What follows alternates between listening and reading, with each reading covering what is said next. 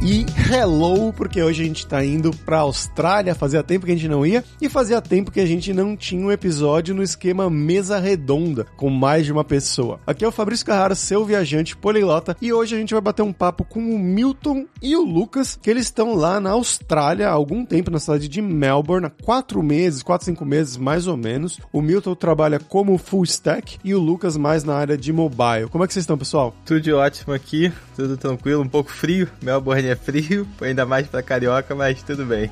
Maravilha. Então, bora lá pra esse papo.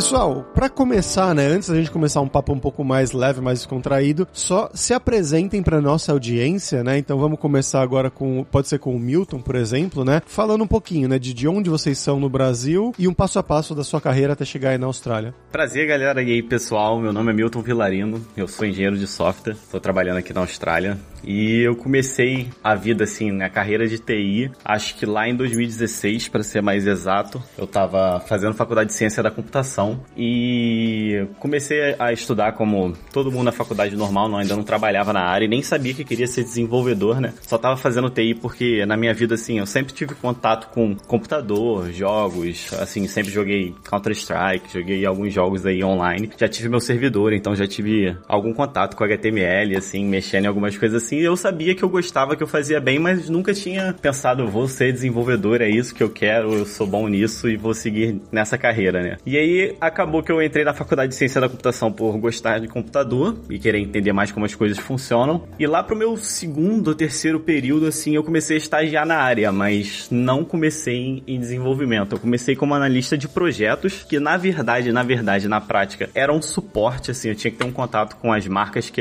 que a empresa na época que eu trabalhava tinha contrato e eu acabava dando suporte para as soluções que a gente tinha dentro dessas marcas. Por exemplo, eu trabalhava com a Kinoplex, a Ipiranga, e aí uma das marcas que eu era responsável na época para dar suporte e ajudar no projeto era da Ipiranga lá, a parte do Jet Oil. Então, eu entrei mesmo profissionalmente em TI nessa vaga de, de analista de projetos, só que eu ainda não tinha tido contato de fato com programação como experiência de trabalho, só na faculdade com aquele Portugal, o C, aprendendo estrutura de dados, aprendendo algoritmos e ainda não tinha de fato trabalhado com isso, né? Mas um, um, um belo dia, assim, meu primeiro contato com a programação foi, assim, depois de oito meses trabalhando como analista de projetos, eu, eu acabei focando muito na parte do e da Ipiranga e eles tinham uma solução lá que funcionava com, com três telas na Ipiranga. Não sei se você já foi no, no, no Jet Oil da Ipiranga lá trocar óleo ou trocar alguma coisa. nunca, eu nunca tive carro. então, lá a gente tinha uma solução que tinha um ponto de venda, que era um computador onde as pessoas, o, o profissional lá, o funcionário, ele digitava o óleo ou, ou o item que você comprasse para trocar no seu carro e aparecia umas telas que ficavam em cima das telas ali, né? E aí acabou que a gente, para replicar essa imagem em uma das telas lá em cima, porque uma das telas era anúncio anúncio, outra era câmera e uma replicava a tela para você, se você é o consumidor, você poder enxergar o que, que o, o funcionário tá colocando no seu carro, quanto dá o valor, essas coisas assim, né? A gente utilizava um split, que era um tipo um, um aparelho que você espetava HDMI e ele saía dois, né? Para você conseguir splitar a imagem e refletir o que, que tava no ponto de vendas lá na primeira imagem, né? Só que isso era caro para Ipiranga na época e um belo dia desses assim eu pensei, cara, ele só digita aquilo ali na tela, é só nome, não tem vídeo. Se eu pegar e criar algum script para ficar printando a tela, printando o computador e na tela eu conseguir apontar através da rede para essa imagem, eu consigo replicar isso sem precisar desse split, eu economizo dinheiro e vai dar certo. E aí um belo dia desse eu resolvi tentar, botei no Google lá, falei assim, vou achar algum aqui um código aberto para conseguir esse script. E eu achei um, um, um script lá open source que fazia isso na época em VB é, em Visual Basic. Acabei abrindo lá, instalando na máquina, acessei com o TeamViewer a máquina e funcionou. Eu consegui fazer a, a, o computador ficar printando em milésimos de segundo. A TV já era tudo, tudo linkado em rede, já estava tudo no mesmo switch, então eu apontei porque era uma TV profissional, né? Eu apontei para essa imagem e aí a imagem começou a replicar de uma para outra sem a gente precisar desse split do cabo HDMI que era caro pra caramba pra Ipiranga na época. Eu acho que a gente gastava uns 500, 600 reais por posto e assim, se você pensar na, na, na escala da Ipiranga, 9 mil postos é uma economia do caramba, né? Só que aí o que aconteceu pra minha carreira é que eu já, quando eu, eu vi que eu era bom naquilo e eu gostei de mexer com o código open source, eu falei, é isso que eu quero. Eu, eu gosto de programação e eu me encontrei naquele primeiro script ali, eu falei, vou estudar mais e vou aprender. E aí eu comecei a entrar nessa carreira de desenvolvimento e aí comecei a estudar mais tecnologias, cheguei a dar uma olhada em Python, JavaScript. E aí logo, logo assim, eu e o Lucas na época a gente dividiu um curso de, de React, React Native e Node.js e a gente começou a estudar muito em cima disso. E eu logo consegui a minha primeira vaga, acho que não deu 3, 4... Ah, não, eu também não, não cheguei a comentar, né? Quando eu desenvolvi essa, esse script para a empresa, eu logo fui efetivado, né? Meu chefe super amou, assim, não me deu, me deu aquele famoso parabéns, trabalhou bem, vou te contratar como júnior. E aí, graças a esse script, eu consegui virar júnior na época da empresa, foi, fiquei muito feliz com isso, né? Mas eu já não queria mais ser suporte, então eu já tava já trabalhando lá, já pensando em ser desenvolvedor e acabei ficando mais 3, 4 meses lá só e consegui a minha primeira vaga como desenvolvedor de fato. E aí, na época, eu já comecei com, com React, com front-end, só front-end numa consultoria. O nome da consultoria era Beija-Flor, eu,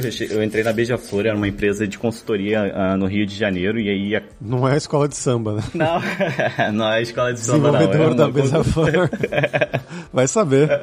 Eu podia fazer um aplicativo para gerenciar o, o, os carros alegóricos, né? O tempo, alguma, É. coisa, alguma coisa assim, mas não. Eu acabei indo para uma consultoria que foi bom e ruim, né? Porque uma consultoria tem toda a pressão da consultoria de você trabalhar num cliente, mas também é bom que você cria uma casca, né? Você aprende muito com a mão na massa ali na consultoria. E aí foi o meu primeiro trabalho como desenvolvedor de fato. E eu peguei lá o, o, o cliente, a TIM, acabei caindo num projeto da TIM desenvolvendo um front-end para eles que automatizavam sistemas que eles, que eles tinham com o Excel lá, porque eles tinham muitas planilhas e eles queriam um sistema para eles poderem imputar essas planilhas e devolver uma planilha mais organizada, tudo num lugar só. E eu acabei desenvolvendo isso para eles. E aí fiquei mais lá um tempo trabalhando com o pessoal, aí comecei a criar, fazer amizade, porque eu sempre fui uma pessoa muito social, sempre fui uma pessoa muito de falar com todo mundo. E aí acabei fazendo muitas amizades lá. E uma dessas amizades minhas, que já era da minha faculdade, que também trabalhava lá, chegou aí para São Paulo para trabalhar. E eles estavam precisando de uma vaga para desenvolvedor React, que era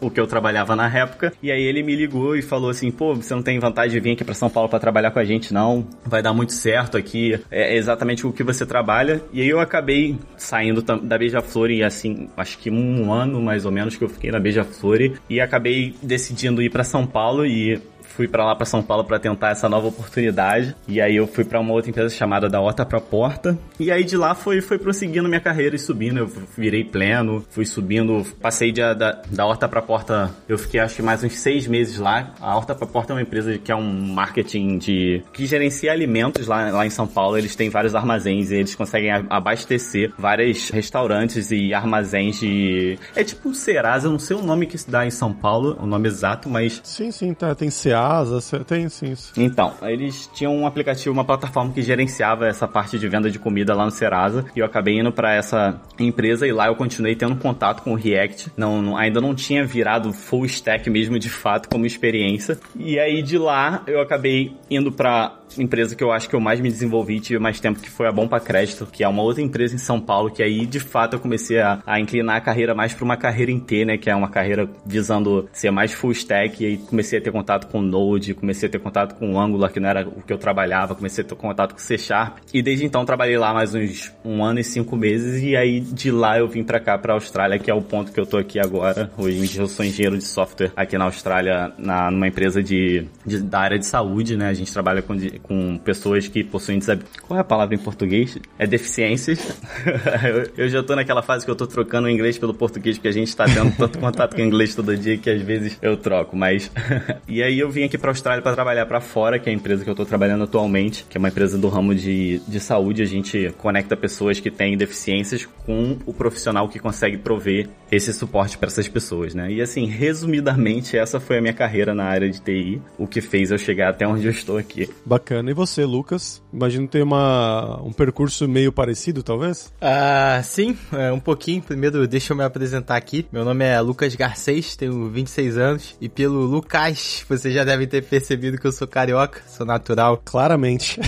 Claramente carioca. Nascido e criado ali no subúrbio do Rio de Janeiro. E eu comecei na programação na faculdade. Entrei na faculdade relativamente cedo, aos 17 anos. Antes ali eu não sabia muito o que eu queria fazer da vida. Fiz preparatório para militar depois vestibular, e acabei caindo em ciência da computação, que foi o que me pareceu mais interessante ali na época. E na faculdade a gente vê diversas coisas, não só programação, mas redes, banco de dados, um monte de coisa. Mas desde os primeiros períodos ali, que eu gostei muito da, da matéria de algoritmo, da matéria de, de estrutura de dados, eu já sabia que eu ia trabalhar com programação. Então, é, ali lá pro meio da faculdade fui buscando alguns estágios, fiz estágio ali em em duas empresas. Não era o que eu queria, não era a tecnologia que eu queria. Trabalhei um pouquinho ali com Java, um pouquinho com C Sharp. E no final da faculdade, decidi fazer o meu TCC. Decidi fazer um aplicativo para a faculdade. E foi aí que começou a minha história com o desenvolvimento mobile. Pesquisei algumas tecnologias ali na época. Fiz um estudo de caso ali entre Flutter, React Native, Xamarin, essas tecnologias multiplataformas. E decidi escolher o React Native para construir esse aplicativo. E gostei tanto que eu falei, é com isso que eu quero trabalhar. Não quero trabalhar com outra tecnologia tecnologia e comecei ali logo após a faculdade fazendo alguns freelancers, consegui começar fazendo alguns freelancers e ser efetivado numa empresa ali como programador júnior, trabalhando já exclusivamente com React Native, esse era um, um, desejo meu ali desde o início, né? E essa é uma diferença muito clara entre eu e Milton. Aí, na verdade, uma diferença minha, assim, né? Que eu, minha, minha escolha pessoal foi mais nichado mesmo, assim, né? Eu hoje trabalho já há quase quatro anos aí na área e exclusivamente com, com React Native. Então, comecei nessa empresa, fiquei um aninho ali, depois migrei para uma empresa um pouco maior, que é o, Olist, não sei se você ouviu falar, é um dos maiores e-commerces que a gente tem no Brasil. Foi uma experiência incrível, porque eu peguei a empresa naquela fase ali de crescimento, de startup, naquela loucura, quando eu entrei no Olist, o Olist tinha 600 funcionários, quando eu saí um ano depois, o Olist tinha 1.200. Então foi uma, uma das maiores experiências, assim, da minha carreira, muita gente boa, muita gente boa, aprendi demais ali. Depois decidi dar uma pausa no, no trabalho aí full time e fiquei fazendo um tempo ali alguns freelancers. Comecei meu canal ali de programação também no YouTube, onde eu ensino algumas coisas muito focadas aí na minha stack, né, que é React Native, JavaScript, TypeScript. E depois fui trabalhando em outras empresas até chegar aqui na Austrália, né, no aqui em setembro. A gente começou, chegou aqui já já buscando, né, procurando oportunidades, mais ou menos um, um mês e meio ali depois. Uh, apesar de o inglês não tá não tá afiado, não tava afiado, hoje tá um pouquinho melhor, mas ainda não tá tão assim. Mas aí a gente foi fui lutando ali e consegui a, a minha primeira oportunidade aqui na, na Austrália como desenvolvedor. Hoje meu cargo é de software engineer, né, que eles chamam senior software engineer, trabalhando aí na especialidade de desenvolvimento mobile com React Native. E vocês falaram uma coisa, né? Que vocês lá atrás, né, compraram juntos um curso de, de React Native, e aí os dois se mudaram praticamente no mesmo momento, né? Uns 4, 5 meses atrás para a Austrália. Então, vocês já são amigos há, um, há, muito tempo. Ah, bastante, bastante. Eu e Milton a gente se conhece, foi o que? 2015? A gente se conheceu na faculdade, a gente estudou junto na faculdade. A gente fez matéria junto, a gente já trabalhou em projetos freelancer juntos. Inclusive, eu tive a ideia de vir para a Austrália e convenci o Milton a vir comigo. Foi muito disso mesmo, assim. Acho que em junho vai fazer oito anos que a gente se conhece e a gente. Eu, cheguei, eu esqueci até de comentar, a gente já fez projetos juntos, freelances, assim. Na época que eu tava em São Paulo trabalhando, eu acabei pegando alguns freelances com o Lucas, dividindo também parte de mobile, dividindo parte de web ficou com saudade, aí falou, não, vamos pra Austrália.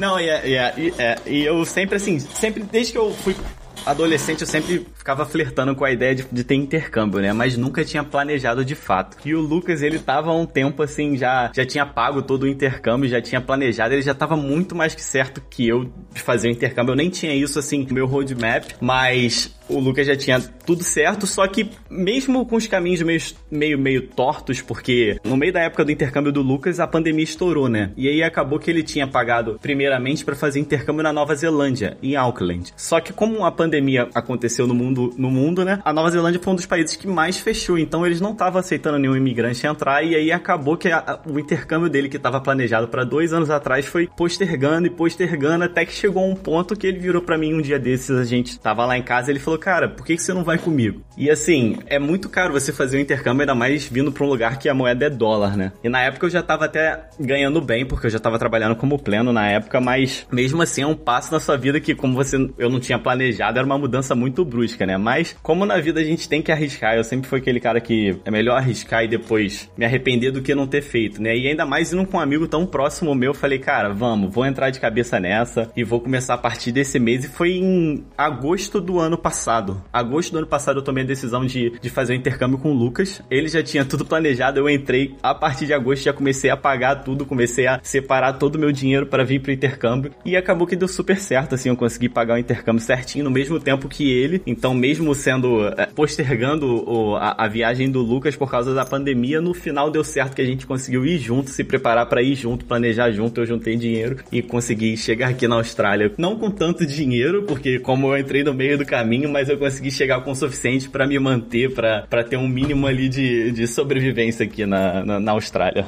Aí, ele contando essa história parece até história de casal, né? Acho que alguém pergunta, não, a gente não é casal, não. A gente é só amiga, porque realmente a, a gente se conhece há, há muito, muito, muitos anos, sabe? Surgiu aquela amizade ali na faculdade, come, começamos ali bebendo ali, né? Perto da faculdade, barzinho e trabalhando junto. E, né, eu fui, eu tive essa ideia aí, né? Falei, já tinha, era um sonho meu. E a gente saía, às vezes ia pra um lugar e pra outro, eu sempre comentava com o Milton, né? Fui plantando a ideia ali na cabeça dele aos poucos, do intercâmbio, na época era, era Nova Zelândia, né? Depois acabou mudando pra Austrália, até que consegui convencer ele.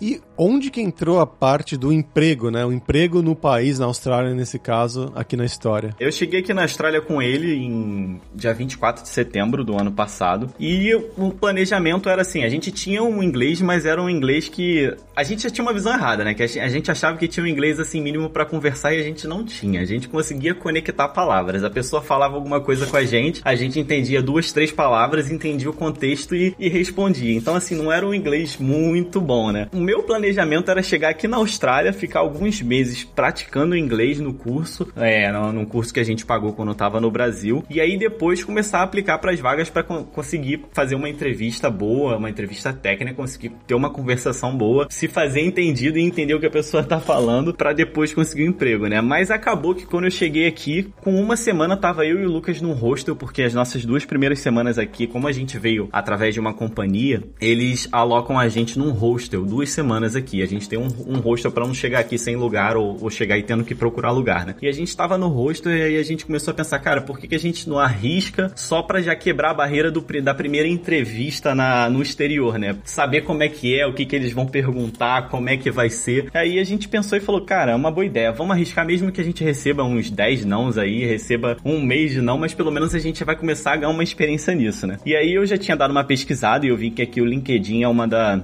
das plataformas que as empresas buscam mais na área de tecnologia. E eu falei, vou aplicar aqui para quatro, sete vagas aqui e vamos ver o que, que vai ser, né? E acabou que na primeira semana eu apliquei e a primeira logo vaga que eu apliquei já, já me ligou e quis marcar uma entrevista comigo. Só que a primeira, a primeira entrevista que eles fizeram foi por telefone. Eu tava no meio da rua, a gente tava voltando, se eu não me engano, de abrir conta no banco aqui na Austrália. A gente estava voltando e eu estava no meio de uma praça, um parque que tem aqui gigantesco. O responsável pelo RH me ligou e começou a fazer entrevista comigo no meio da rua. E aí ele começou a me, me fazer todo o processo ali de RH, de fazer aquelas perguntas clássicas de qual é a sua maior qualidade.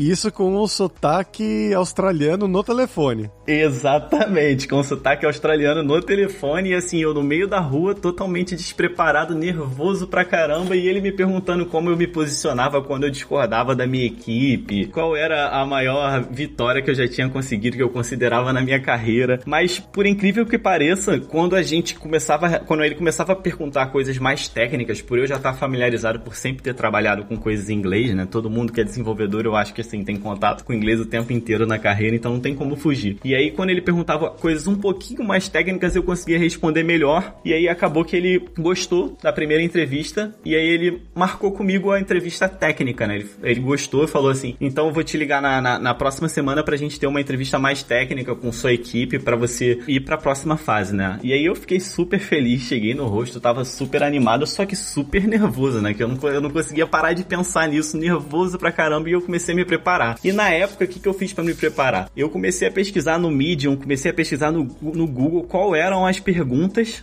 que no exterior eles mais faziam, né? O que o RH mais fazia. E eu lembro que eu peguei uma lista de 50 perguntas e fiquei com o Lucas ali no rosto. A gente ficava respondendo todas as perguntas, se preparando para eu poder ler aquilo e decorar, né? Porque pelo menos se ele me perguntasse cinco daquelas perguntas, eu tinha a resposta na mão, né? Mas acabou que isso ajudou bastante para eu me preparar, mas acabou que na, no meio da entrevista, a entrevista foi um pouco diferente. Foi até diferente das entrevistas que eu tive no Brasil. Geralmente no Brasil, as entrevistas que eu tive, eles, eles pedem desafios, né? Eles fazem uma entrevista contigo, mas depois eles te dão logo um desafio para você aplicar o código, mandar para eles, eles revisarem e depois você conversa sobre aquele desafio, sobre como você fez o código, tem uma conversa sobre isso. E nessa entrevista que o time foi diferente. É, eu entrei logo na entrevista super nervoso, tava tremendo por debaixo da câmera, mas na, na, na webcam tava tentando parecer pleno, mas definitivamente não tava. E na tela do lado tava todas as respostas para poder ter ali a cola, né? E quando eu entrei na entrevista tinham três pessoas. Tinha a CEO da empresa, tinha o tech lead, que depois eu descobri que também era CEO, que era quem era do RH, que tava tomando conta pelo RH ali, que tava tomando conta dessa parte do RH, porque não tem alguém de fato do RH ali tomando conta, né? Era o outro CEO que tava. É uma startup. É, exatamente, era uma startup e ele que tava, assim, fazendo essa parte de RH e tava me contratando, né? E aí eu entrei na entrevista e aí, para minha sorte, que me acalmou muito, que logo de cara, a CEO da empresa, que é a, que tem a maior posição na, na minha empresa atual, ela, ela, quando descobriu que eu era do Brasil, ela ficou super feliz que ela tem amigos no Brasil e falou que as pessoas do Brasil são muito gente boa, então ela já tinha uma visão muito legal do Brasil. E aí, quando ela falou isso, eu falei, graças a Deus, pelo menos ela já tá vindo de coração super aberto para conversar, e isso foi me acalmando. E aí a gente começou a, a entrevista de, fa de fato mais técnica, né? Ela apresentou a empresa e aí eu fiquei naquele aham, aham, aham, entendi algumas coisas, mas tentava concordar para ela não me perguntar, né? Mas aí quando foi pra área mais técnica, que foi as perguntas do Tech Lead, eu consegui entender um pouquinho melhor o que, que ele tava falando, né? Que ele, ele fazia perguntas mais conceituais, eu acho que esse foi até a parte complicada da entrevista, porque, por exemplo, na época ele me perguntava, ah, como é que eu aplico um error boundary na, na aplicação? Como você faria isso no React? Só que eu já tinha feito, mas eu não sabia que o termo era esse. Você lidar com um erro no código, eu não sabia exatamente que o termo era esse em inglês. E aí eu tive até uma sacada muito boa na entrevista que quando eu não sabia o que ele estava me perguntando em inglês, eu pedia para ele me dar um exemplo. E aí ele me dava um exemplo na,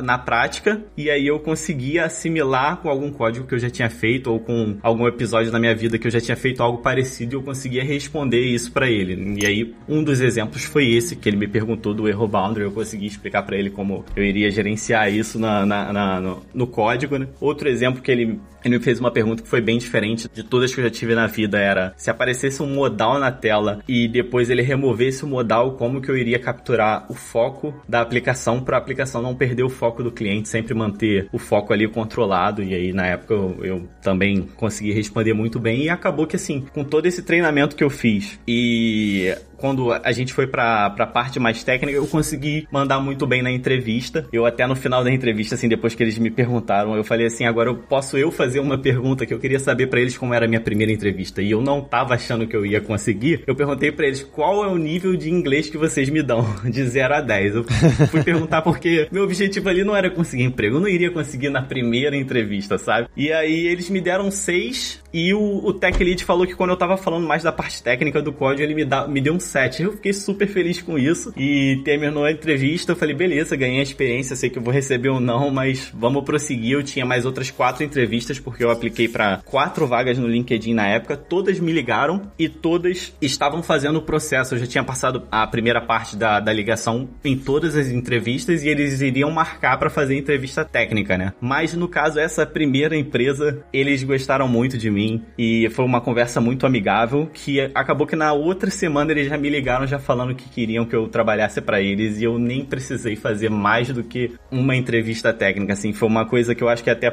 um ponto fora da curva, mas foi muito bom para mim que eu só fiz exatamente uma entrevista técnica e foi a primeira. Eu gostei muito da empresa. Era a tecnologia que eu sempre trabalhei, né, que é React, Node.js, a gente trabalha muito aqui com React, Node.js. A gente não tem ainda a parte mobile, mas é uma parte que eu pretendo implementar no futuro com React Native então eu já estava confortável e teve todo aquele match cultural com a empresa, assim, eu, eu, gostei do ambiente, gostei das pessoas, a conversa foi muito amigável, foi muito boa, então eu topei, deu super certo para mim. Foi assim que rolou meu primeiro processo, que eu consegui meu primeiro emprego aqui na, na Austrália. Antes desse primeiro emprego, eu não parei de trabalhar. Eu acho que isso foi até um fator que ajudou muito para eu conseguir um emprego aqui, né? Porque o que, que eu pensei antes de vir para cá? Eu tenho que mostrar para eles que eu tenho experiência e que eu sou uma, um, um, bom programador. E aí eu não quis largar meu emprego do Brasil antes de vir para cá. Eu quis vir para cá e continuar trabalhando pro Brasil, mesmo com 14 horas de diferença, né? Tendo que entrar aqui na reunião meia-noite, porque tinha dele todo dia e a dele era meia-noite, né? Porque era 10 da manhã no Brasil, aqui era meia-noite. Então eu continuei trabalhando e quando eu entrava na entrevista eu já, eu já falava que eu estava trabalhando como desenvolvedor no Brasil, falava das tecnologias, não falava que eu estava desempregado procurando emprego, né? Falava que eu já estava trabalhando e eu estava de fato trabalhando para o Brasil remotamente. Quantas pessoas tem na empresa atualmente? Na empresa eu trabalho numa startup, então ela ainda é pequena, tem 20 pessoas na empresa. E você, Lucas, como é que foi o seu processo? Eu, apesar de ter feito essas. Basicamente o mesmo, um pouco ali parecido com, com o Milton ali no início. Antes de vir para cá, pra Austrália, eu já tinha feito umas entrevistas no Brasil para algumas empresas no, no, exterior. Já tinha até recebido proposta, né, para trabalhar no Brasil, mas não eram propostas ali interessantes para mim na época. É, então acabei não, não aceitando. Quando eu vim para cá, para Austrália, eu ainda estava trabalhando, continuei trabalhando também com a empresa Brasil, já estava com cargo ali de sênior, PJ, então apesar da conversão da moeda ser pesar bastante, ainda dava para me manter, pagar as contas com o meu salário do Brasil, mas eu comecei a pensar muito na questão da experiência, né? Eu queria viver essa experiência de trabalhar é, em uma empresa né, no exterior, né? Que no caso não era mais exterior, porque eu estava aqui na Austrália, e muito também por conta do inglês. Sempre lutei muito, assim, luto até hoje aí com o meu, com meu inglês e comecei a fazer as entrevistas aqui, mas adotei um, um, método, né, um pouco diferente, né? Como eu não tava assim, digamos, com tanta pressa, o meu salário ali dava para me manter, eu é uma estratégia até um pouquinho arriscada, mas foi a estratégia que eu fiz. O que que eu fiz? Eu comecei pedindo um salário um pouquinho acima da média ali do mercado. Eu pesquisei qual era a média do mercado aqui. Comecei pedindo um pouquinho acima da média e fui descendo ali para ver qual era o, o meu real valor aqui no mercado, né? Então, obviamente por essa por essa estratégia eu acabei perdendo uma oportunidade muito boa, que se não fosse o salário ali que eu pedi, tenho quase certeza que eles iriam ter me chamado. Mas em compensação, consegui um salário legal também, né? Que eu não, não comecei de baixo, né? Tipo, não comecei pedindo o mínimo que eu achava. Eu fui descendo até encontrar meu salário. Então acabei fazendo mais entrevistas aí com o Milton, demorei mais ou menos um mês e meio para conseguir a primeira oportunidade aqui. No início brigando muito também com, o inglês, principalmente por conta do, do sotaque do, do, dos australianos, né? E uma curiosidade, eu, eu, eu não sei assim se você que entende muito mais de idioma, talvez você tenha percebido isso, ou não sei se é coisa da minha cabeça, mas eu, eu acho que é muito mais, mais fácil entender quando é uma mulher. Não sei se tem alguma coisa na, no tom da voz da mulher, que é mais fácil de entender. Então, quando era uma. Eu ficava super feliz quando o RH era uma mulher, porque eu conseguia entender muito mais do que os homens falando assim. Você acha que tem alguma diferença? Cara, excelente pergunta. Eu nunca pensei muito a fundo sobre isso, mas eu acho que a minha prática, geralmente em outros idiomas, o meu vocabulário, inclusive, é mais feminino, porque eu tive muitas professoras, mais do que professores, né? É mais comum né, você encontrar online, inclusive, né? Mais professoras do que professores quando eu fazia prática online. E mesmo na vida, né? Tipo, você vai fazer um tandem, né? Uma troca de idiomas. Quando é um homem, geralmente ele é mais difícil ele ter interesse de conversar com outro homem, né? Então é mais fácil você ter a abertura de uma conversa inicial ali com uma, uma mulher. Pelo menos no, no meu caso, meus amigos eles concordam com isso também, na verdade. Pessoal da turma dos poliglotas. Não sei se a facilidade do idioma, de como eles falam, mas pode ser, pode ser. Homem talvez fará um pouco mais embolado, né? Tem mais preguiça na hora de falar. Acho que é isso, acho que foi isso que eu senti.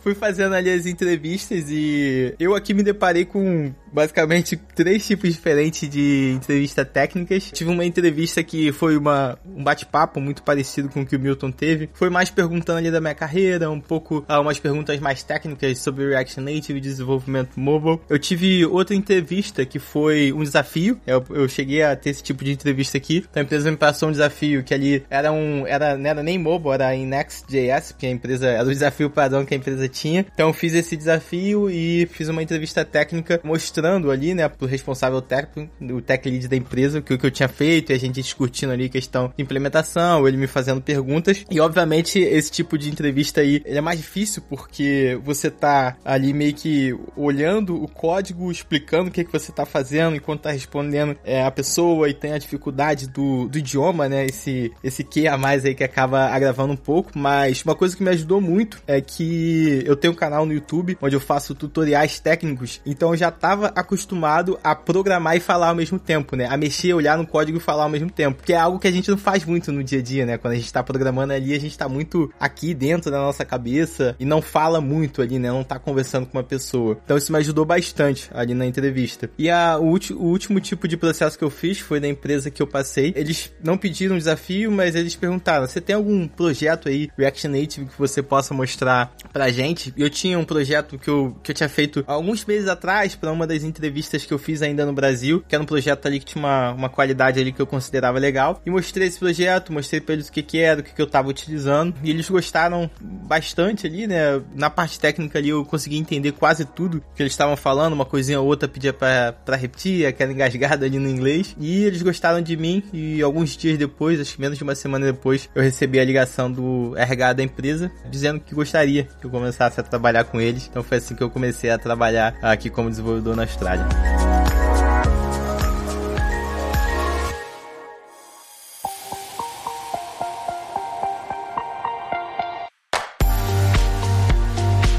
Vocês estão falando, né, muito de um jeito muito fácil, de um jeito muito leve, né? Tipo, ah, tava lá no LinkedIn, comecei a procurar, mandei currículo e tudo mais. E também falaram do, do intercâmbio, né? Como funciona a questão de visto nesse quesito, né? De ir pra Austrália e de começar a procurar emprego assim do nada? Então, esse é um ponto que, assim, eu acho que isso só aconteceu porque eu vim com o Milton, porque o Milton é uma das pessoas mais sortudas que eu conheço nessa vida. Vou te explicar por quê. A gente hoje tá aqui na Austrália com visto de estudante, uh, e a Austrália é um dos poucos países que permite estudante poder trabalhar, né? Trabalhar legalmente. Mas antes da pandemia, aqui na Austrália, os estudantes só, só podiam trabalhar meio período, 20 horas por semana. Mas, depois da pandemia, muitos imigrantes foram embora e a Austrália é um país que ela, a mão de obra da Austrália é pesadamente é, de fora, então assim, eles dependem muito de imigrantes aqui para basicamente tudo funcionar. Então, depois da pandemia, a Austrália se viu sem pessoas para trabalhar, literalmente lojas fechando porque não tinha gente para trabalhar. E eles e o governo abriu uma exceção, permitiu que estudantes podiam trabalhar sem limite de horas, né, full time. Essa regra aí do governo tá válida até o meio do ano, agora de 2023. Os estudantes vão poder trabalhar full time aí sem nenhuma restrição. Então a gente veio, assim, no momento perfeito. A gente veio no time perfeito, porque a gente veio ainda com visto de estudante para estudar inglês. Uh, e a gente, felizmente, por conta dessa exceção do governo aí, conseguimos aplicar, né, para as vagas e poder trabalhar realmente ali, legalmente, tudo certinho, full time. Hoje, né, com o tempo que eu já tô de empresa, já, já tô caminhando a conversa com a empresa de pegar um visto de trabalho, né? Agora a empresa está na fase de fazer consultorias legais ali com advogado, levantamento de histórico, documento, para começar a fazer já essa migração do, do visto de estudante aí pro visto de trabalho. Mas realmente a gente deu, deu uma sorte, assim, a gente tá, tá, tava no momento certo, na hora certa. É até um ponto que a gente também deu sorte, porque a gente não se planejou com isso, né? A gente veio para cá e continuou trabalhando pro Brasil, então o nosso horário aqui, a gente trabalhava de madrugada pro Brasil e o nosso curso a gente colocou noturno. E esse foi um dos pontos que uma das, das mulheres que me ligaram, porque a maior parte das mulheres do RH, das, das pessoas que me ligaram foram mulheres, né, do RH, e uma delas parecia que ela era um pouquinho sênior no mercado e ela me deu a dica de não trocar esse horário, porque se eu colocasse para estudar de manhã ou de tarde, as empresas não iriam ter uma visão muito boa, porque elas, quando vão contratar algum desenvolvedor, elas querem alguém mais a longo prazo, elas não querem alguém para entrar três meses e, e, e sair. Então, ela, as, as empresas aqui visam contratar full time e no horário comercial que é de manhã e de tarde. E a gente não se planejou para botar o curso à noite por causa disso. A gente não sabia disso. A gente calhou de colocar o nosso curso de inglês à noite e ficar livre no horário comercial. E foi um dos pontos que eu acho que também, assim, influenciou bastante da gente conseguir um emprego, de ter o nosso horário livre comercial aqui para poder trabalhar para a Austrália, além da gente poder trabalhar as 40 horas que estavam que estão liberadas pelo governo, né? Excelente dica. E vocês comentaram antes aqui da gente começar a gravação, na verdade, que foi a primeira viagem internacional,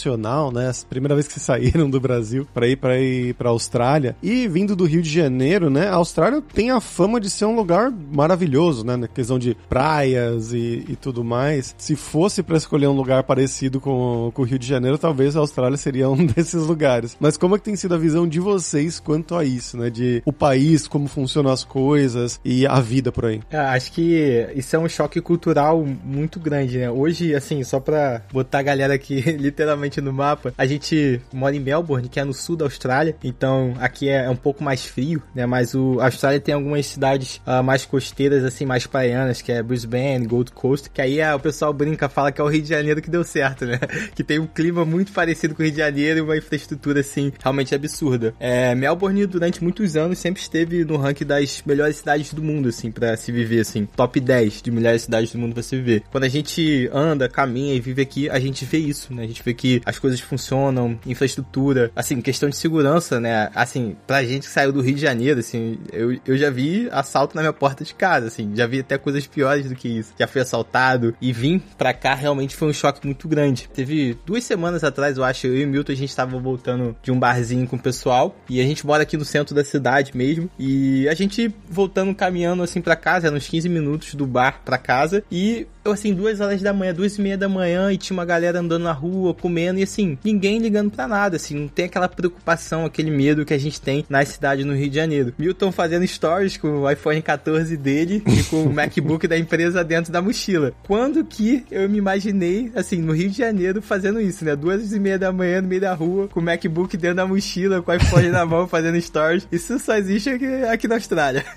e assim, eu já tive esse choque cultural até um pouquinho antes da Austrália quando eu, eu fiz a conexão para chegar aqui na Austrália, eu fiz a conexão primeiro em Dubai, e aí eu decidi ficar dois dias em Dubai para poder conhecer um pouco, e depois eu fui para Singapura e depois eu cheguei aqui em Melbourne, né? Em Dubai teve até um episódio legal que eu tava. Eu cheguei em Dubai lá, né? Tava super calor, tava 42 graus quando eu cheguei lá. E eu cheguei de madrugada, meu, meu avião pousou de madrugada, né? Eu tava no hotel e eu fui botar meu, meu computador para carregar, botar meu celular para carregar e a tomada era diferente, né? Aí eu desci na recepção com o inglês que eu tinha na época que era bem precário e perguntei pro concierge, eu acho que é o nome que se dá ao, a pessoa que fica lá.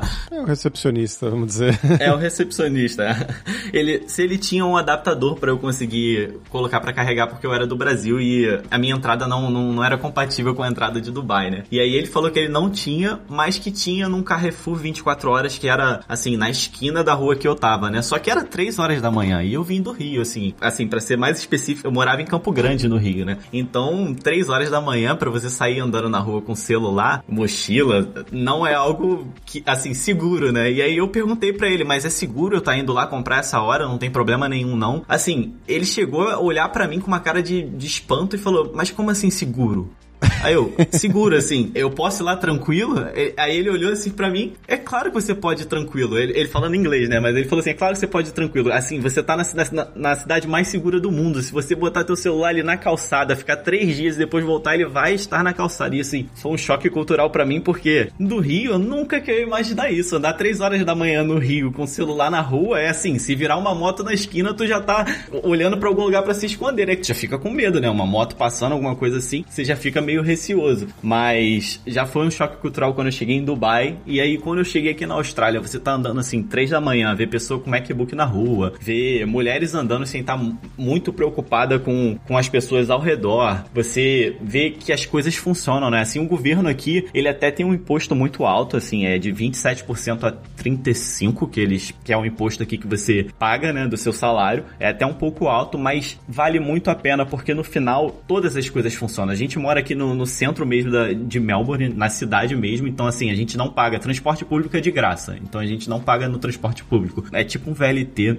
do Rio, que a gente chama aqui de tram, que a gente pode usar ele dentro de uma área de graça que eles chamam de free zone. E a gente não paga isso. Então, a gente vê que o nosso imposto que a gente paga aqui vale muito a pena porque a segurança funciona, o transporte público funciona. Outro dia a gente estava aqui em casa, até um episódio meio meio perrengue, né? Mas a gente estava meia-noite aqui no apartamento aqui em casa e, e, todo o apartamento ele tem um sistema de com alto-falante no meio do apartamento para se eles tiverem alguma comunicação para todos os apartamentos eles poderem falar, né? E aí era meia-noite, a gente já tava dormindo praticamente, eu tava no meu quarto, o Lucas no dele, e o prédio inteiro assim começou a apitar e, e, e falando no, no holofote, evacuar, evacuar, evacuar. Eu olhei pro Lucas, nunca tinha visto isso na minha vida, falei, ferrou, o que que tá acontecendo? Será que é um teste? Aí eles falando no alerta, evacuar, isso não é o teste, evacuar. Minha primeira, meu primeiro pensamento como carioca, como nunca fui rico, nunca fui pobre, eu falei, vou pegar meu MacBook, isso é caro, vou pegar minhas coisas e a gente evacua, né?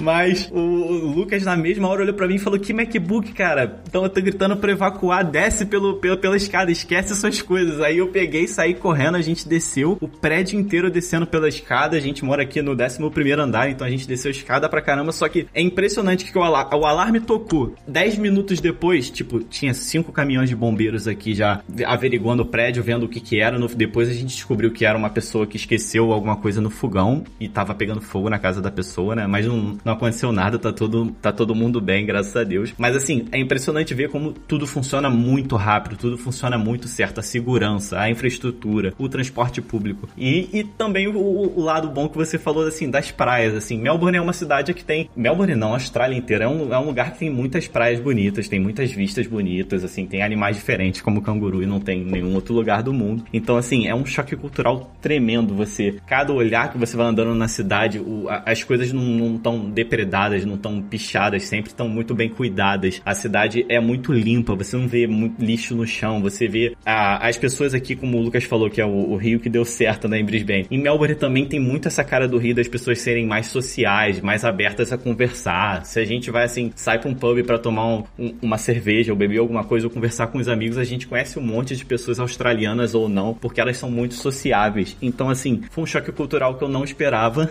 e foi, assim, de certa forma muito bom. Eu gostei muito, assim, eu tô tendo uma experiência muito boa de estar vivendo aqui. É, acho que no, no geral isso me surpreendeu, assim, que o australiano ele é bastante realmente simpático. Isso é uma das coisas que eu, eu tinha um pouco de preocupação, né? Eu falei, putz, como é que o pessoal lá trata imigrante? Mas aqui, como eu falei, assim, a Austrália é um país que ela respira, né, imigrantes, assim, em todos os lugares, assim, principalmente em grandes centros urbanos, como é Melbourne, é, você tem imigrante em tudo que é lugar. Então, eles são super simpáticos, super solícitos. É, obviamente, eles não têm essa simpatia do carioca, né, de querer chegar e tocar, mas são super, super educados. E outra coisa aqui que eu gosto bastante também, que eu acho super positivo, é esse mix cultural, porque aqui tem muito imigrante da Ásia, né, da Tailândia, da China, da Coreia, porque é muito próximo, mas você encontra gente do mundo inteiro, do mundo inteiro. Então, é um, um, um enriquecimento cultural, assim, muito grande, uma experiência realmente única na vida. Aproveitando aí que vocês mencionaram do, dos animais bizarros, vocês já chegaram a encontrar algum bicho desses aí, tipo uma aranha gigante? Se eu te falar que a gente não viu um canguru até hoje, você acredita? Poxa. não, eu já cheguei a ver um, mas eu vi um morto.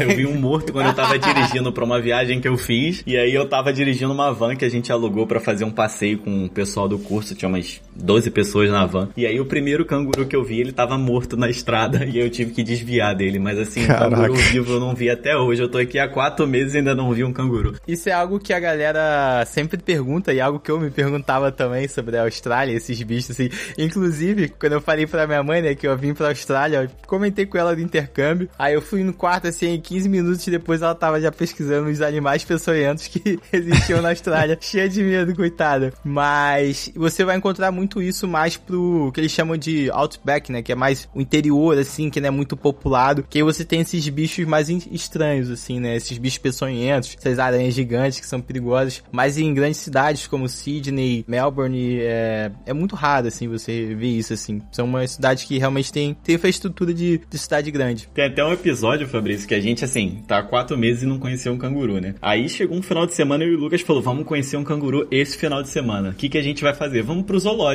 Vamos pro zoológico que aí é um tiro certo, né? A gente sabe que no zoológico, pô, a gente tá num zoológico. Na, o zoológico da cidade de Melbourne, no coração da Austrália, no coração de Melbourne, vai ter um canguru lá pra gente ver, né? Pra quê? A gente foi, se preparou, chegou no zoológico, pagou o ticket, tava super feliz. Eu levei minha GoPro que eu ia fazer um vídeo, ia postar para as pessoas verem. Cara, chegamos na parte do canguru, tava a placa gigante, manutenção. Estamos expandindo a área do canguru e não tinha canguru. Então a gente assim, tá com essa missão até hoje incompleta. A gente ainda não conseguiu ver um canguru aqui na Austrália. Mas a gente já comeu um. A gente já comeu carne de canguru que vende no mercado. Eu não sabia disso, mas vende. É gostosa. É, é gostosa, eu posso falar que a carne é saborosa. Ela é um pouquinho mais dura porque eu acho que o canguru é meio musculoso, então é uma carne um pouquinho mais dura, mas ela é bem saborosa. Eu gostei de comer assim, pessoalmente eu gostei do sabor da carne. Não sei se o Lucas gostou. É boa, é boa. Não é uma picanha da vida, mas dá para comer.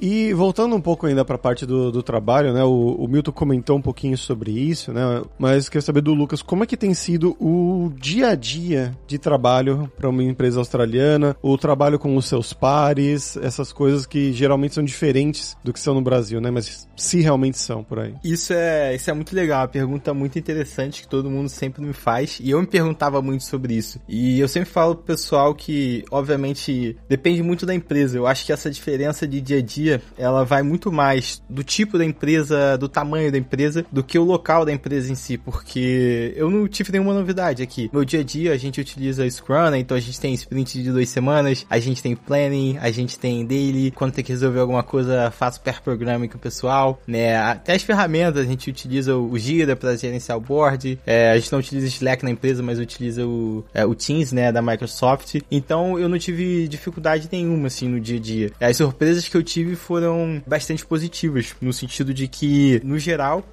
eu acho que o, o pessoal aqui, né, é muito mais organizado, né? O brasileiro gosta de uma baguncinha, a gente gosta de, de uma coisa meio bagunçada, então assim, eu senti muito mais o compromisso aqui, né? Se você tem uma, uma reunião no seu calendário que ela tá marcada para as 3 horas e terminar às 4, 3 horas vai estar tá todo mundo na reunião e às 4 horas a reunião já acabou. Então assim, não é, no Brasil, em algumas empresas que eu passei, é aquilo, né? A reunião começa às 3, os primeiros 5 minutinhos é para dar aquela aquecida, o pessoal batendo bate-papo, aí quando você vai ver são 5 horas e você ainda tá na reunião. Então essa foi uma diferença que eu senti bastante, mas mais uma vez, obviamente depende muito do tipo da empresa, mas eu não senti nenhuma dificuldade assim no dia a dia de me acostumar. A maior barreira com certeza é foi a questão do, do idioma, né? E assim, eu trabalho no meu time tem pessoas da Austrália, tem pessoas de Hong Kong, tem pessoas da China, de alguns outros lugares que eu ainda não consegui identificar o sotaque, mas eu sei que deve ter umas, umas cinco nacionalidades no meu time, então a questão do sotaque ali foi um desafio no, no início, mas a, agora agora já tá muito mais tranquilo, já tô mais caminhado. E pessoal, vocês foram para aí, né, para Austrália, os dois praticamente juntos, né? Já falaram que não são um casal. Então, como é que é a vida noturna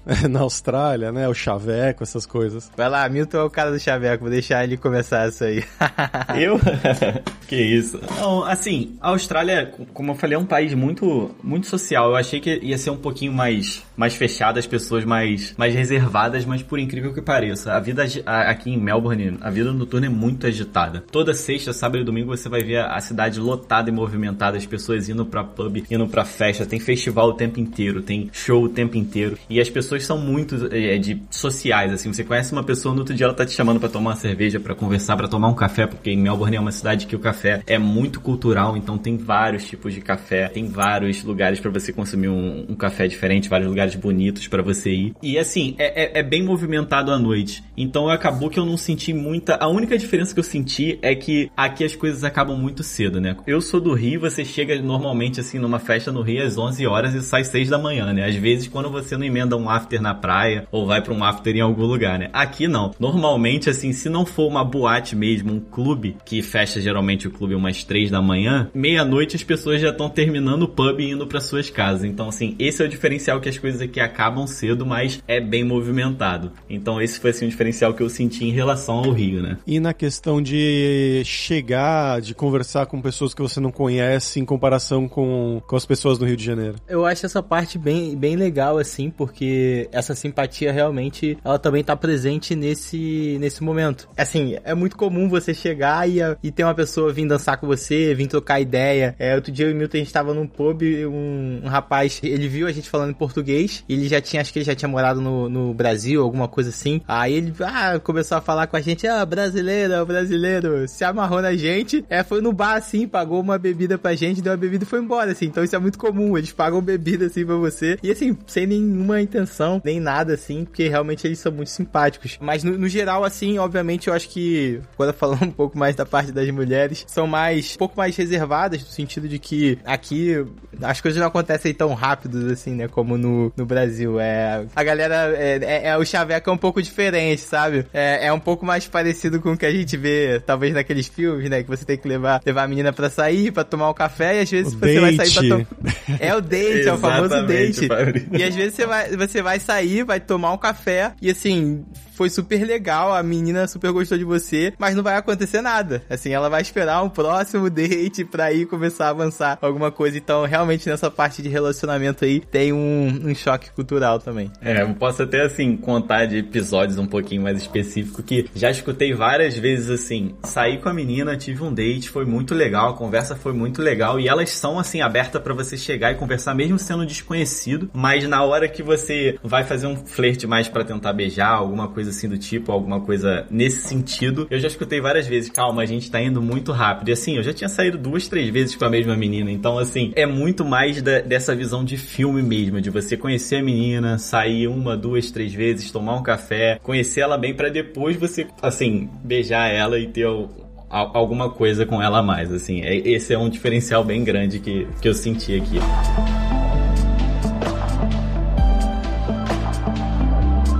E pessoal, vamos falar agora sobre dinheiro, né? Uma área que o pessoal gosta bastante de escutar. Vocês começaram a trabalhar para empresas diferentes em basicamente áreas diferentes, né? Tipo React ou React Native mais mobile. E como vocês veem essa questão para brasileiros que estão pensando em migrar aí para a Austrália, umas faixas salariais mais ou menos né? aproximadas, claro, de júnior, pleno, sênior e como isso funciona por aí? Um dos pontos até também que foi outro choque cultural aqui na Austrália é que quando a gente vem para cá a gente começa a ter que pagar as coisas em dólar, né? E o dólar australiano hoje eu acho que deve estar uns 3 reais, 3,50 por aí. E a gente acaba no dia a dia vendo os preços das coisas. Uma janta aqui para você jantar é uns 20 dólares. Você acaba falando, caramba, é muito caro. Depois que você vem para cá e você começa a entender como funciona, você vê o que, que é uma cidade bem desenvolvida, o que, que é uma cidade com uma economia forte. A Austrália, ela tem um piso salarial muito alto, assim. Aqui eles contam por hora, hora salário, né? Não é no mês. E o salário mínimo aqui na Austrália hoje deve estar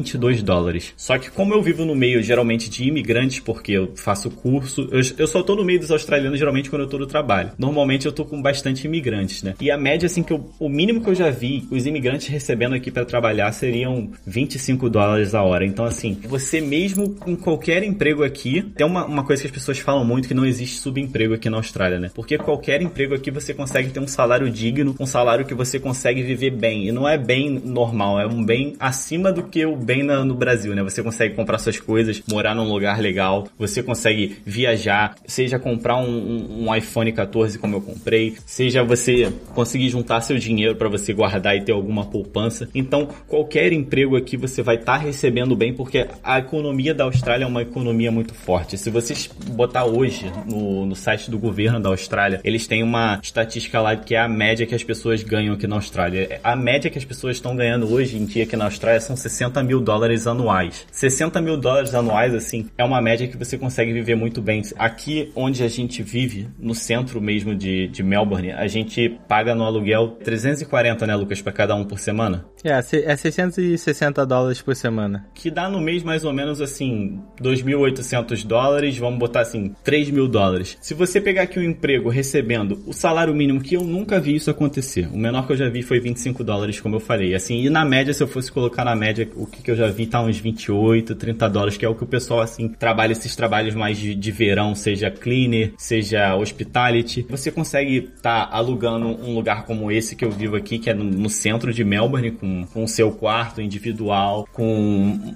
uma acessibilidade legal, com tudo ao seu redor, Óbvio que você, assim, não vai esbanjar dinheiro, não vai estar tá alugando carro, não vai estar tá andando de Ferrari, mas você consegue pagar suas coisas, comprar suas coisas. E se você quiser um custo de vida um pouquinho mais baixo, você consegue também pegar um flatmate, seja pagar 200, 250 dólares a semana. Você consegue estar tá dividindo um quarto com alguém, pegando um flatmate com alguém para você economizar um pouco mais. Que é o que a maioria do, do, dos imigrantes quando vem para cá faz, né? Eles geralmente dividem quarto com outras pessoas e conseguem economizar um pouquinho mais do dinheiro. Então, assim, é um, uma cidade muito boa economicamente para você vir aqui tentar um trabalho, tentar começar uma vida, porque é uma cidade que tem uma moeda muito forte, a economia é muito forte. Então, a gente já chegou a ter, ter vezes assim de entrar no Starbucks e, e, e o Starbucks fechar porque não, não tem gente para trabalhar. Então, assim, é muito mais tranquilo de você conseguir emprego e emprego que vai te pagar um salário digno. Então, é um ponto muito favorável aqui para estar tá vindo para Austrália. É, falando especificamente um pouquinho mais da parte do salário de desenvolvedores, eu ainda tô com salário na cabeça porque eu utilizei ele ali na minha estratégia, né? Quando eu fui olhar isso alguns meses atrás, acredito que não esteja muito diferente. É, geralmente eles anunciam o salário de desenvolvedor já é o salário anual, né? Diferente do salário mais serviços aí, como o Milton comentou, que geralmente o pessoal coloca por hora. É, então, um desenvolvedor sênior hoje na Austrália tá ganhando na faixa aí de 135 mil dólares por ano. É, obviamente, pode ganhar um pouquinho mais, um pouquinho menos. É, uma das minhas estratégias foi, que eu falei, foi reduzindo um pouco. Então, hoje eu tô ganhando um pouco a menos, um pouco abaixo ali da média, mas um salário realmente muito bom. É, se você pegar um pleno ali, talvez na faixa ali dos 100 mil por aí, 100 mil dólares australianos, né? E um júnior ali 70, 80, isso vai depender muito também da empresa e do que, que a empresa considera é um júnior, um pleno ou um sênior, né? Mas como o Milton falou, é, até mesmo quem ganha um salário mínimo consegue viver muito,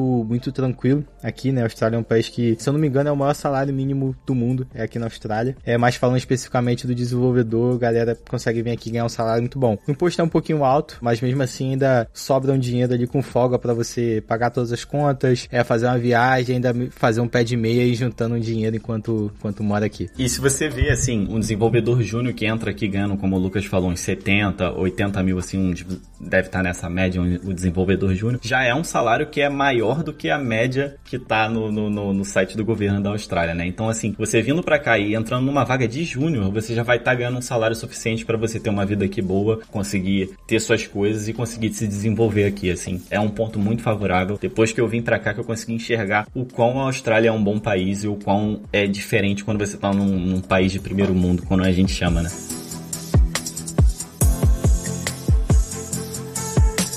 Eu vou terminar aqui com a hora do perrengue, que é quando a gente pede para os convidados contarem histórias engraçadas, gafes ou micos. Né? Vocês já contaram um, um perrengue aí do, do, da evacuação, mas tem mais histórias? Tem, tem, é. Tem que ser história só relacionada à programação ou pode ser qualquer história? Eu tenho uma qualquer muito boa. história. Tá bom, tem uma. Agora eu acho engraçado, né? Mas na hora não foi. A primeira conversa que eu tive pessoalmente com uma pessoa inglesa, assim, antes de vir pro Brasil, eu estudava ali inglês, fiz umas aulas online, mas nunca tinha falado com ninguém pessoalmente. E assim, aqui teve aquela conversa de avião, né? Só medo de palavras, mas conversa mesmo, de parar pra conversar com alguém. Foi um agente de fronteiras aqui na Austrália. então eu fui um dos felizados que fui parado pela imigração, né? Na então, salinha? Assim, não, não cheguei, não cheguei pra salinha, não. Mas assim, quando você sai ali, você pega as bagagens, você vai estar tá saindo assim, né, do aeroporto, ficam uns, uns agentes de imigração e eles vão parando ali as pessoas aleatoriamente. Eu não conheci ninguém que foi parado aqui da galera que perguntou. Eu fui o único, né? Eu fui o sorteado então foi meu, minha primeira conversa em inglês ali, foi, foi com um agente ali de imigração. Era uma, uma, uma mulher, ela me parou ali. E, cara, eu já tava super nervoso, né? Primeira vez fora do Brasil. E ela começou a falar comigo e com o sotaque, assim, australiano, mas obviamente ali com aquela toda formalidade, né? De um, de um policial, assim, eu consegui entender. Uma coisinha ou outra eu pedia pra ela repetir, mas perguntando coisas como: ah, o que, que você veio fazer aqui? Onde é que você vai ficar? Onde é que você. Aí eu falei: ah, vou estudar. Onde é que você vai é, estudar? Aí tem uma pergunta que ela fez, ah, ela perguntou de trabalho. Ela falou, ah, você pretende trabalhar aqui? Aí eu falei, não, trabalho pro Brasil e tal, mas talvez vou procurar um emprego aqui. Ela, ah, então você trabalha pro Brasil, vai estudar ainda, vai procurar emprego, muita coisa. E assim, começou a dar opinião ali na minha vida. Aí eu falei, é, é isso, assim, vou tentar fazer tudo isso. Então eu fiquei acho que uns 10 minutos, assim, conversando com ela. E assim, fiquei super nervoso, né? Assim, uma coisa que eu planejei dois anos. Eu falei, se essa mulher que manda eu voltar pra casa, como é que eu vou como é que eu vou chegar no Brasil assim, né? Fui, fez toda aquela despedida no aeroporto, dando tchau pro pai e pra mãe. Como é que eu vou chegar no Brasil assim? Falei, é, não cheguei nem a pisar lá na Austrália, me mandando de volta. Mas aí deu tudo certo ali, ela me liberou e felizmente aí consegui passar e hoje estou aqui. Muito bom. Você tem alguma, Milton? Eu tive um mini perrengue aqui quando eu cheguei na Austrália, né? Foi a primeira vez que eu saí do Brasil, tinha passado por Dubai e despachei minhas malas lá em Dubai. Só que eu tava super nervoso, né? Porque eu tava. Não, não tinha inglês e ainda tava fora do país. E aí, quando eu peguei o avião de Dubai para Singapura, cheguei em Singapura, cadê minha mala? Cadê minha mala? Que eu não sei onde tá minha mala. Eu não tinha AirTag para saber onde é que ela tava. Fiquei uma hora esperando na, na, naquela parte que fica girando as malas e não aparecia a mala. E eu não tinha o inglês tão bom para poder reclamar. E aí, a minha sorte que eu tava andando no meio do, do, do aeroporto, não sabia o que, o que eu tinha que fazer, né? E eu vi um menino que ele tava no, no mesmo avião que eu e ele tinha uma mochila. E na mochila dele, cara, eu acho que, não sei, foi Deus. Na mochila dele tinha o logo do MongoDB, do banco de dados Mongo. Quando eu olhei, eu falei, é ele. Ele que eu vou começar a criar amizade, vou falar aqui de desenvolvimento programação. Ele é do Mongo, ele trabalha no Mongo, provavelmente eu vou conseguir criar um mínimo de amizade e ele vai me ajudar, né? E aí, pra minha sorte, criei uma amizade com ele, comecei a falar que eu sou que eu era desenvolvedor, ele também trabalhava lá no Mongo como desenvolvedor, né? E a gente acabou criando uma amizade e ele foi resolvendo todos os problemas que tem que resolver de documentação, emitir documento para eu conseguir rastrear a minha mala, mas definitivamente a mala tinha sido perdida em Dubai, não tava mais em, em Singapura, não tinha che chegado em Singapura, né? E aí eu fiquei sem a minha mala e tive que passar a noite inteira no aeroporto, porque o aeroporto, como o avião, todo mundo tinha perdido a mala. O aeroporto tava lotado, porque tem um hotel dentro do aeroporto para as pessoas que perdem a mala ou acontece algum caso, as pessoas podem ficar no aeroporto e dormir no aeroporto. Esse aeroporto. Não é, nenhuma mala. Esse apartamento, nenhuma mala. E aí não tinha mais vaga para mim, mas o menino ele conseguiu resolver e conversar com as pessoas lá. E o, o aeroporto ele conseguiu hospedar a gente num hotel perto do aeroporto lá de, de, de Singapura. E aí a gente passou, não foi planejado, mas a gente passou um dia a mais em Singapura. Eu acabei indo num bar em Singapura, conheci um pouco da cidade, vi a final do futebol australiano num bar australiano em Singapura. Cheguei aqui em Melbourne sem minhas malas e tive que passar aqui minhas duas primeiras semanas no hostel sem mala nenhuma. E para completar que eu já vim no meio da viagem, eu já embarquei nessa, nesse intercâmbio no meio do, do planejamento do Lucas, né? Então já não tava com muito dinheiro sobrando. E sem mala, Melbourne, assim, eu não sei, você deve saber, mas não sei se as pessoas sabem, o clima de Melbourne, assim, é o clima mais estranho que tem no mundo, né? Você tem as quatro estações no mesmo dia. Você acorda, às vezes tá um calor do caramba, do nada começa a chover, depois um frio do caramba. E eu sem mala, eu não tinha as roupas para aguentar o frio de Melbourne, eu não tinha, não tinha nada, né? Para minha sorte, eu separei o notebook na minha mochila, porque eu fiquei em Dubai usando meu computador para entrar em contato com as pessoas, né? Então eu consegui trabalhar, mas eu não tinha minhas roupas, não tinha nada, tive que gastar um dinheiro comprando casaco, comprando um monte de coisa. E aí comecei a ficar preocupada porque o dinheiro podia acabar e eu precisava ainda alugar apartamento, arranjar um lugar pra gente ficar depois das duas semanas do hostel aqui. Mas no final, graças a Deus, em duas semanas, a mala chegou no hostel, deu tudo certo, o dinheiro não faltou, eu já consegui um emprego, foi em duas semanas, então isso me aliviou bastante com essa, essa parte da renda. E no final deu tudo certo. Minha mala chegou, minhas roupas, deu tudo certo, graças a Deus, mas foi um mini perrengue que eu passei para chegar aqui.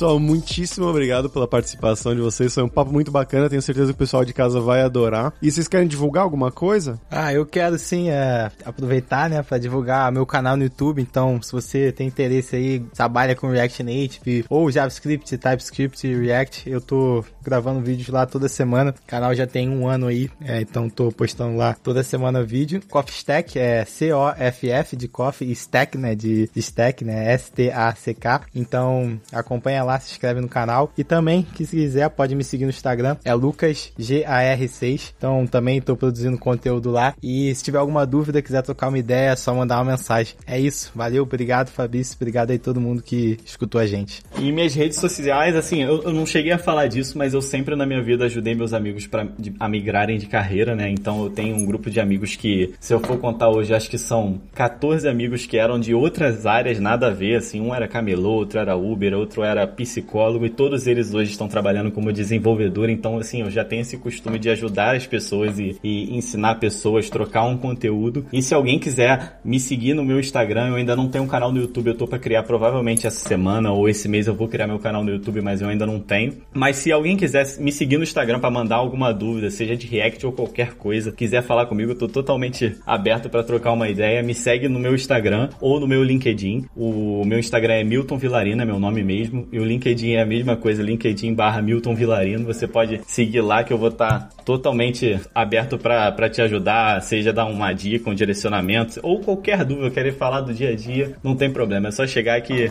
a gente está aí para ajudar. Como sempre, pessoal, os links vão estar tá lá na descrição desse episódio em devsemfronteiras.tech.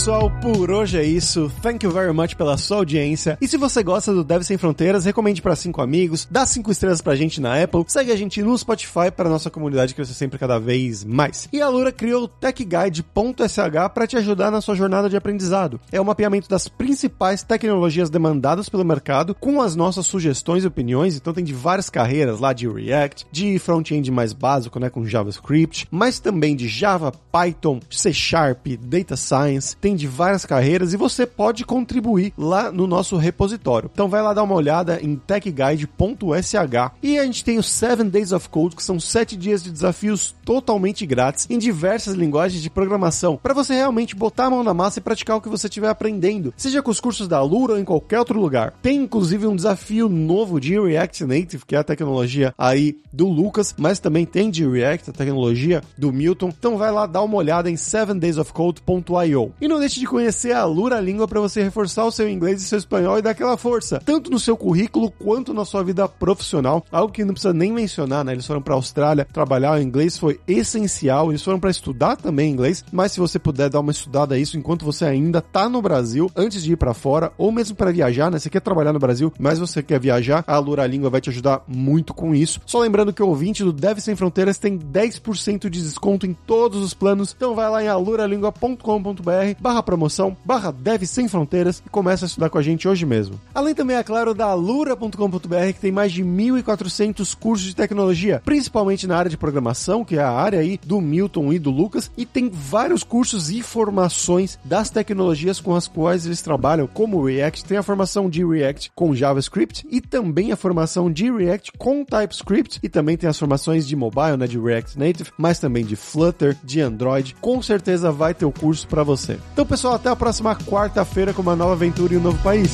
Tchau, tchau.